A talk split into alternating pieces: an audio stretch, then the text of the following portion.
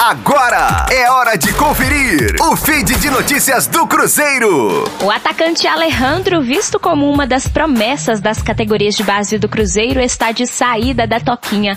Aos 18 anos, o garoto tem um acordo encaminhado para defender o Dallas FC, que disputa a Major League, principal liga de futebol dos Estados Unidos.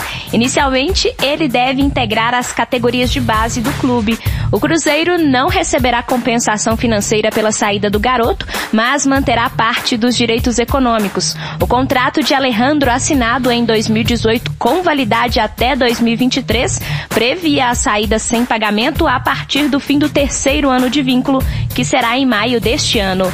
Rosane Meirelles com as informações do Cruzeiro para a Rádio 5 Estrelas. Fique aí! Daqui a pouco tem mais notícias do Cruzeiro. Aqui, Rádio 5 Estrelas.